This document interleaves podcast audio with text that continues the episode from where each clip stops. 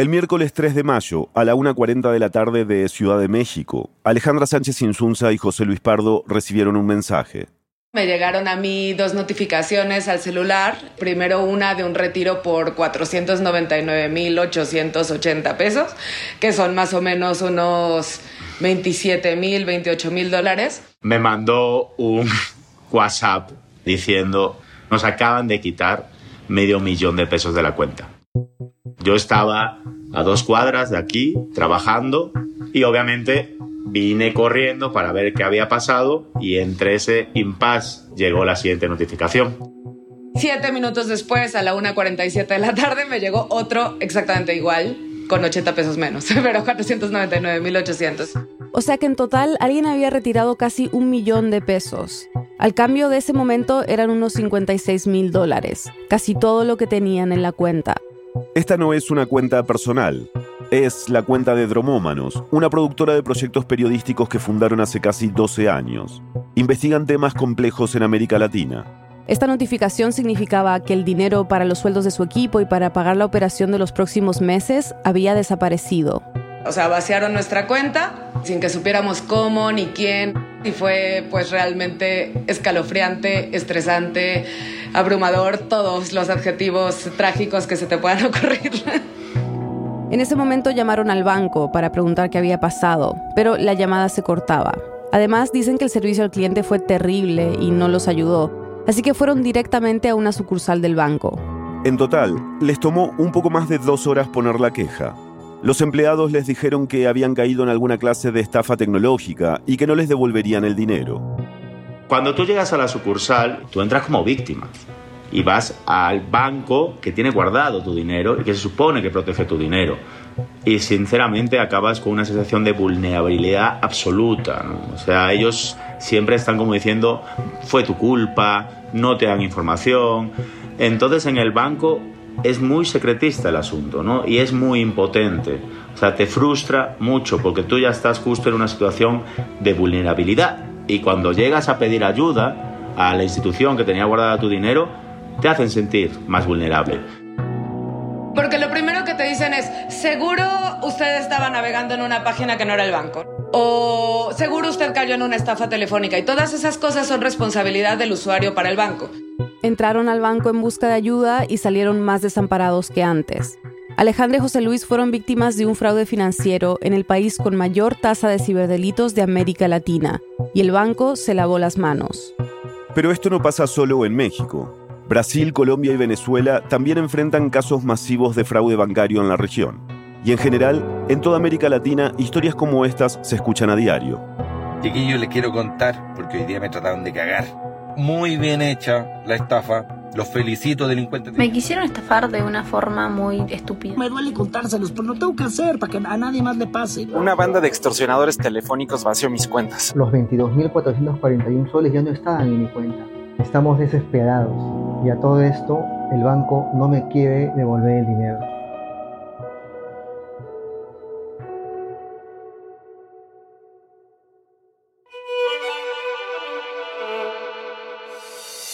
Bienvenidos a El Hilo, un podcast de Radio Ambulante Estudios. Soy Eliezer Budasov. Y yo soy Silvia Viñas. En América Latina las estafas financieras van en aumento y nadie está exento de caer. Hoy, ¿cómo reconocer y prevenir estos fraudes? ¿Y cuál es la relación entre el poder de los bancos y la indefensión de sus usuarios ante estas estafas? Es 28 de julio de 2023.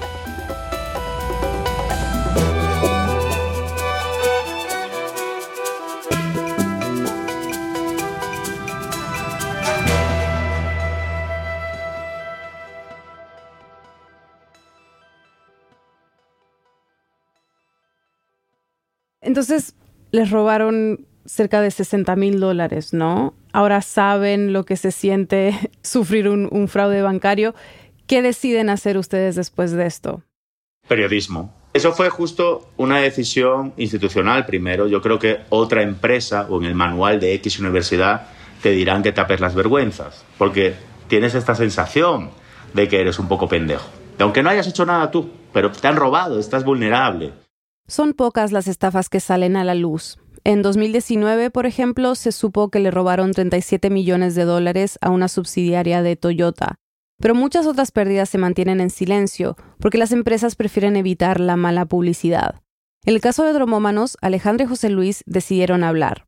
Lo conversamos, ¿no? Alejandro y yo, y decidimos salir adelante y salir públicamente porque justo somos periodistas y sabemos que esto es un tema que le afecta a muchísima gente. Entonces lo que decidimos es transformar nuestra tragedia personal en conocimiento colectivo. Así que durante semanas, Alejandra y José Luis se dedicaron a escuchar a otras víctimas y a investigar este delito.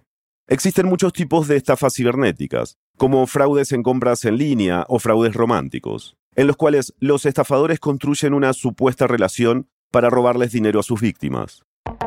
Entonces, hay varios tipos de estafas, pero Alejandra y José Luis se concentraron en investigar solo una rama de estos fraudes. O sea, como nos hemos enfocado nosotros pues en lo nuestro, que es fraude bancario, eh, los casos más comunes son phishing y estafa telefónica.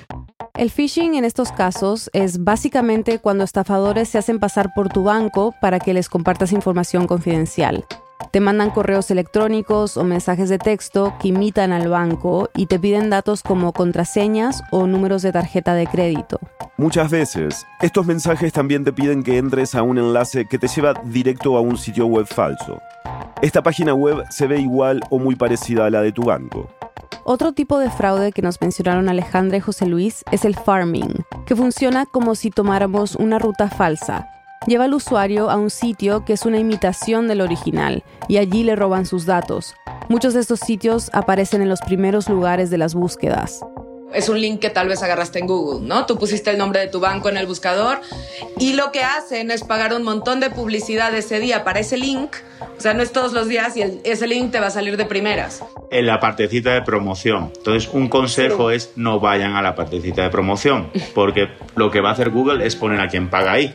Y muchas de estas organizaciones es eso. A lo mejor si tú estás tres días o dos días arriba de todo en promoción y la gente busca X banco en Google, le va a salir eso. Y ya desde que estás ahí, no estás en el banco, digamos. En el caso de las estafas telefónicas, esto es lo que suele pasar. Suena el teléfono y del otro lado de la línea hay un supuesto empleado del banco. Puede llamar con varias excusas, por ejemplo, que detectaron actividad fraudulenta en tu cuenta. Generalmente, este supuesto empleado del banco empieza a pedir mucha información, nombre, fecha de nacimiento. Mientras más datos estés dispuesta a dar, más preguntas seguirán haciéndote. Entonces, cuando recibes este tipo de llamadas, el consejo es llamar de vuelta al banco. Genera tú la llamada.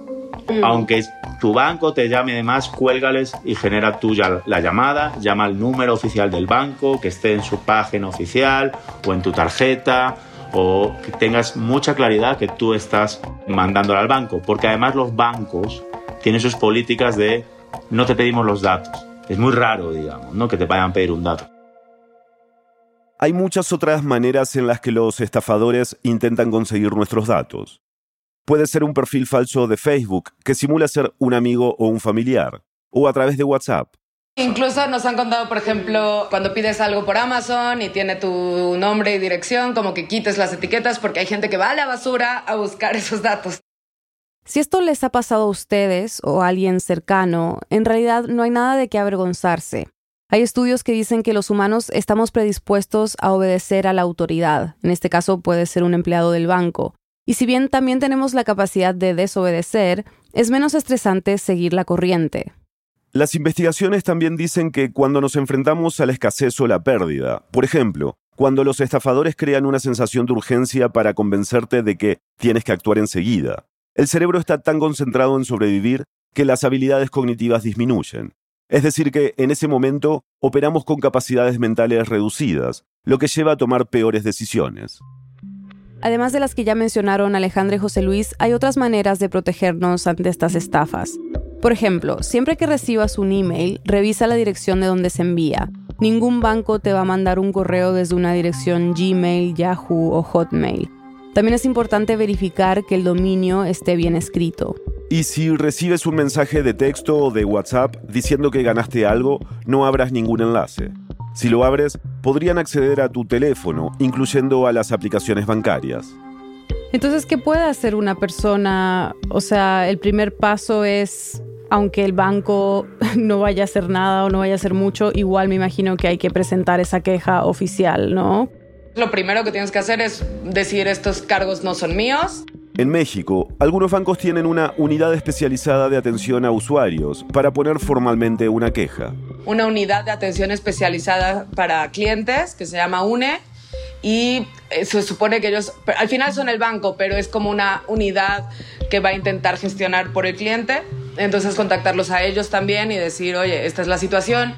También recomiendan contactar a la UNE del banco que recibió el dinero y preguntar si hay alguna manera de frenar la transferencia. Pero esto no es tan efectivo porque, según nos cuenta Alejandra, la comunicación entre bancos no suele ser buena. Mi impresión personal después de pasar esto es que si hubiera mayor comunicación o un órgano más efectivo en el sistema bancario, se podría frenar a tiempo. Como en el momento que dices, tengo un cargo no reconocido, al menos congelar el dinero hasta que se aclare, ¿no? O sea, eso sería como lo ideal. Si el banco no te contesta, el segundo paso es acudir a algún organismo de defensa del consumidor. Lo que hacen es mediar y gestionar el reclamo con el banco. En México, por ejemplo, está la Comisión Nacional para la Protección y Defensa de los Usuarios de Servicios Financieros, también conocida como CONDUCEF. Que es un órgano regulador para el usuario, pero que no tiene un poder real, ¿no? O sea, puede eh, la CONDUCEF dictar a tu favor, pero el banco no está obligado a aceptar su pronunciamiento, ¿no? Pero aunque el banco no esté obligado a acatar el pronunciamiento de ese órgano, ese dictamen sirve como prueba a la hora de comenzar un proceso legal. Y ese vendría siendo el tercer paso. Con el acompañamiento de un abogado, tomar acciones legales contra el banco. Y el tipo de acción legal dependerá de la clase de fraude que haya sufrido pienso que siempre tienes que buscar la justicia, aunque no vaya a suceder, ¿no? O sea, pero no pensar como el sistema es impune, mejor ya no pensar en denunciarlo. Y sí, las probabilidades de justicia son muy pocas porque eh, los delitos financieros son muy complejos, ¿no? Entonces, ¿qué hace la gente? Pedirle justicia al banco, ¿no? O sea, que se responsabilice el banco porque finalmente es parte de un sistema en el que hay spam bancario que te confunde. Según la aplicación anti-spam Truecaller, México es el quinto país con más llamadas basura en el mundo. Y los que más llaman son los bancos, ya sea para ofrecerte algún producto financiero o para cobrar una deuda. Llaman y llaman sin parar. Es por eso que cuando un estafador te contacta haciéndose pasar por el banco, es más fácil caer.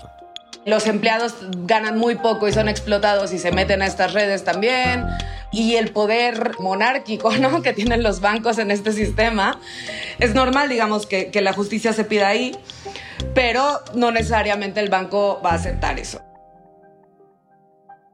Y en estos testimonios que han escuchado, que les han llegado, ¿Alguien les ha contado que sí lograron encontrar justicia todavía nadie?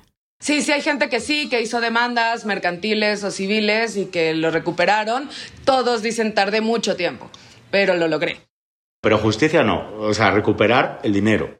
Y es que Alejandra y José Luis no han oído un solo caso en el que una persona diga, atrapamos al estafador.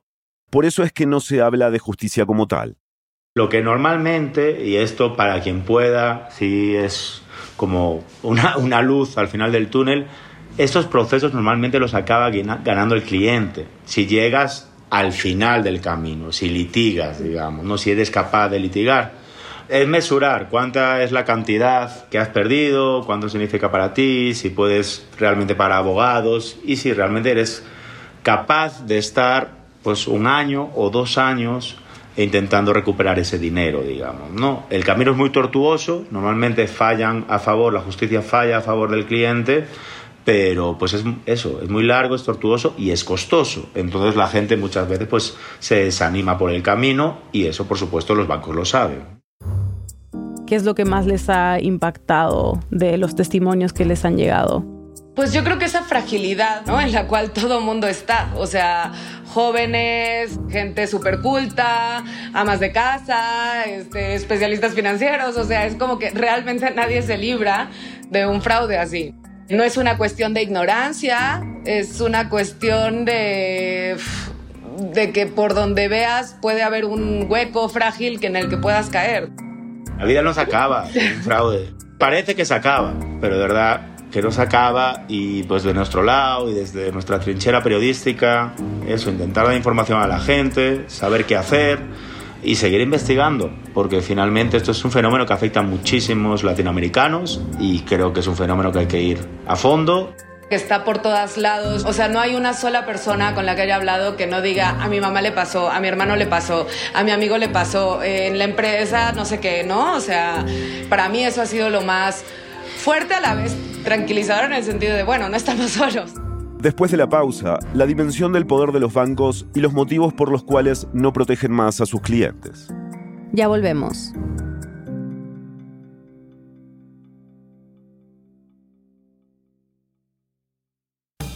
Hola, soy Daniel Alarcón.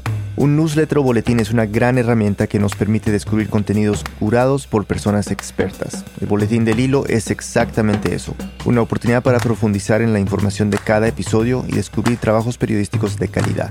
Y si aún no eres parte de esta comunidad, nos gustaría darte la bienvenida a nuestro boletín. Regístrate en el hilo.audio slash boletín para recibirlo cada viernes. De nuevo, el hilo.audio slash boletín. Gracias de antemano. Estamos de vuelta en el hilo. En el segmento anterior escuchamos sobre la experiencia de nuestros colegas que fueron estafados y no recibieron ayuda del banco. ¿Por qué pareciera que los bancos cuidan tan poco de sus usuarios? Para un banco reconocer que hay algo mal en su sistema operativo es muy complicado. Él es Óscar Ugarteche, investigador titular del Instituto de Investigaciones Económicas de la UNAM, la Universidad Nacional Autónoma de México. Oscar nos explicó que para los bancos es simplemente más sencillo no admitir que hay un error en su sistema y victimizar al usuario, como nos contaban Alejandra y José Luis. En líneas generales, cuando algo pasa mal con un banco, o sea, cuando un hacker se mete al banco y se lleva dinero, lo que trata de hacer el banco es pasarle la cuenta al cliente y no asumir ellos la responsabilidad de cuidar los depósitos, porque es más barato, básicamente y porque el prestigio del banco está en cuestión. O sea, si ellos asumen que no pueden cuidar tu cuenta corriente, entonces, ¿qué haces tú como cliente depositando dinero en ese banco, no? Esa es una parte de la razón por la que no reaccionan. Que te dicen, no, la culpa es tuya. Tú verás qué haces. Pero aún sabiendo esto, los usuarios no tienen muchas más opciones para guardar su dinero. Además, estar bancarizado es cada vez más un requisito indispensable. O sea, en un mundo de lo que se llama un cashless society, una sociedad sin efectivo, todo funciona con tarjetas y por lo tanto todo funciona a través de tu cuenta de banco y tú tienes una tarjeta de crédito y una de débito y a través de eso te mueves. ¿no? Y es más, no puedes viajar sin eso porque no tienes cómo pagar los hoteles y tienes cómo pagar nada. Entonces, escapar de los bancos y por ende de las estafas bancarias parece imposible. La economía está ahora toda articulada a través del sistema financiero. Es lo que se llama inclusión financiera. Y de una manera u otra, tienes que estar articulado con el sistema financiero. Ahí la cuestión es escoger el banco menos peligroso y defenderte cuando te toque, defenderte a muerte contra lo que está pasando, ¿no? Es lo que toca. Y cuando Oscar dice defenderse a muerte cuando te toque, lo dice con propiedad. Hace un tiempo, él mismo, junto con otros cinco colegas de la UNAM, fueron víctimas de una estafa bancaria. El banco no estaba reconociendo lo que nos había pasado y al mismo tiempo el, banco iba a cobrar el seguro de lo que nos había pasado, ¿no? Pero eventualmente logramos que nos devolvieran el dinero. Esta indefensión que solemos tener los ciudadanos frente a la banca, ¿no? Es una situación homogénea a nivel internacional o por lo menos de Occidente, o sea, las empresas bancarias suelen aplicar el mismo o distintos estándares según el país. Por ejemplo, si yo soy cliente de un banco, digamos Banco Santander México, ¿estoy igual de protegido que un cliente de Banco Santander en España? no, no me parece. El Banco Santander de España, por las regulaciones que hay en España, digamos, tiene más mecanismos para cuidar a sus depositantes que Santander de México. Es un tema de las regulaciones internas que hay en cada país, que se han homogenizado bastante, pero igual, no es lo mismo. Las economías más maduras, con los sistemas financieros más desarrollados, tengo la impresión de que tienen eh, mejores mecanismos de supervisión y que los bancos tienden a ser más protectores de sus depositantes. Que en el caso de México en particular, los bancos son terribles, ¿no? O sea, te echan la culpa rápidamente, son, son muy difíciles. Además, Oscar dice que en el caso de los bancos mexicanos hay mucha usura, es decir, que los bancos cobran intereses excesivamente altos, tasas que Oscar resalta que en Europa son impensables. Con el argumento de que la tasa de interés del sector informal acá es mucho más alta. Pero resulta que los que somos parte del sistema financiero, que estamos incluidos, no somos clientes del sector informal, no tenemos por qué ser tratados como si fuéramos clientes de alto riesgo. Pero es una forma de sacar ganancias en estas economías, ¿no? Oscar, como un investigador y alguien que pasa mucho tiempo, digamos, ¿no? Analizando el funcionamiento de, de la economía en general, ¿crees que los bancos y las entidades financieras tienen demasiado poder? Yo creo que el sistema financiero, el gran aparato financiero hoy, es el que marca el paso del mundo. El complejo financiero bancario hoy, junto con el complejo militar industrial, son los dos complejos que llevan la batuta sobre a dónde va la economía global, cómo se manejan las relaciones financieras internacionales y sí, absolutamente y su poder es tal que es realmente difícil terminar de entenderlo. Aquí hay un ejemplo de la magnitud. El principal fondo de inversiones del mundo, conocido como BlackRock, supera el PIB de todos los países menos de Estados Unidos y China. En instituciones de ese tamaño, no hay nadie que los regule porque no son bancos. Y son el mecanismo a través del cual los grandes bancos se financian. Es decir, bancos como el BBVA, Santander o Bank of America se financian a través de este gran fondo de inversiones BlackRock. Entonces son instituciones gigantescas con un poder monumental. Pues. Cuando esos entran y te dicen, yo voy a meter 3 mil millones de dólares en el proyecto de aquí, los meten pues, te cambian el modo de caminar del país que sea, donde metieron 3 mil millones de dólares. Ese es el tamaño que tienen. Entonces, como ahora los principales clientes de los bancos son estos gigantescos fondos de inversión, los pequeños depositantes pasaron a un segundo plano. Y como el interés del banco por estos clientes es mínimo, la respuesta que les da ante una emergencia también lo es. Entonces han pasado de ser agentes financieros que capturaban el dinero del público para prestárselo a una actividad económica a ser depositarios de grandes sumas que traen desde terceros lugares, desde fondos de inversión, grandes empresas para el desempeño de estas grandes empresas. Y en el camino el banco hace algunas otras actividades como tarjetas de crédito y cosas que son muy pequeñas y hacen créditos de hipoteca, cosas así. Pero que es pues lo de menos, ¿no? O sea, la, gran actividad la, de la gran banca es banca de inversión. ¿Y cuál es el papel de los órganos reguladores entonces? O sea, ¿qué es lo que se puede hacer ante este poder? Los órganos reguladores se crearon en el siglo XX. Los órganos reguladores tienen que ver con bancos y con actividades bancarias. Pero si la actividad bancaria está reducida comparada a la actividad de inversiones del banco, entonces como ha cambiado la naturaleza de la banca comercial, de banca comercial a banca de inversión, entonces, digamos, las regulaciones han quedado fuera de época, ¿no? es como tratar de regular el funcionamiento de las máquinas fax. Ya nadie usa máquinas fax, ¿para qué las vas a regular? ¿No? Este, es una cosa de esas, o sea, es, es regular algo que ya no está, que ya no es así. ¿Y qué nos queda como ciudadanos? Someternos, no hay vuelta, no hay otra.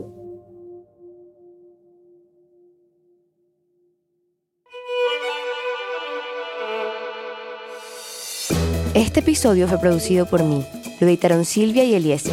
Bruno Celsa hizo el fact-checking. La mezcla, el diseño de sonido y la música son de Elías González. El resto del equipo de El Hilo incluye a Daniela Cruzat, Náusica Palomeque, Analía Llorente, Samantha Proaño, Paola Leán, Laura Rojas Aponte, Juan David Naranjo Navarro, Elsa Liliana Ulloa y Natalia Ramírez. Daniela Alarcón es nuestro director editorial. Carolina Guerrero es la CEO de Radioambulante Estudios. Nuestro tema musical lo compuso Pauchi Sasaki. El Hilo es un podcast de Radioambulante Estudios. Si valoras el periodismo independiente y riguroso sobre América Latina, te invitamos a unirte a nuestras membresías. Al donar, estarás contribuyendo directamente a que El Hilo siga reportando sobre nuestra región. Visita elhilo.audio slash apóyanos. También puedes seguirnos en redes sociales, recomendar nuestros episodios y suscribirte a nuestro boletín de correo. Yo soy Mariana Zúñiga, gracias por escuchar.